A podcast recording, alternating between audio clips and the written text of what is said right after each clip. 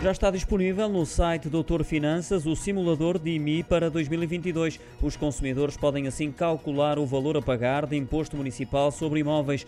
Relembro que já a partir do próximo mês começam a ser notificados para esse pagamento todos aqueles que possuem habitação própria, podendo ser feito uma única vez ou dividido em prestações para não sobrecarregar o agregado familiar, dependendo do valor a pagar. O IMI é calculado através do valor patrimonial tributário e a taxa aplicada pela autarquia face à localização do imóvel, multiplicando o valor desta taxa pelo valor patrimonial. O resultado da conta é o valor do IMI a pagar, que ainda pode sofrer alterações consoante as deduções do agregado familiar. Pessoas com rendimento baixo e com uma propriedade de baixo valor estão isentas de pagar este imposto municipal.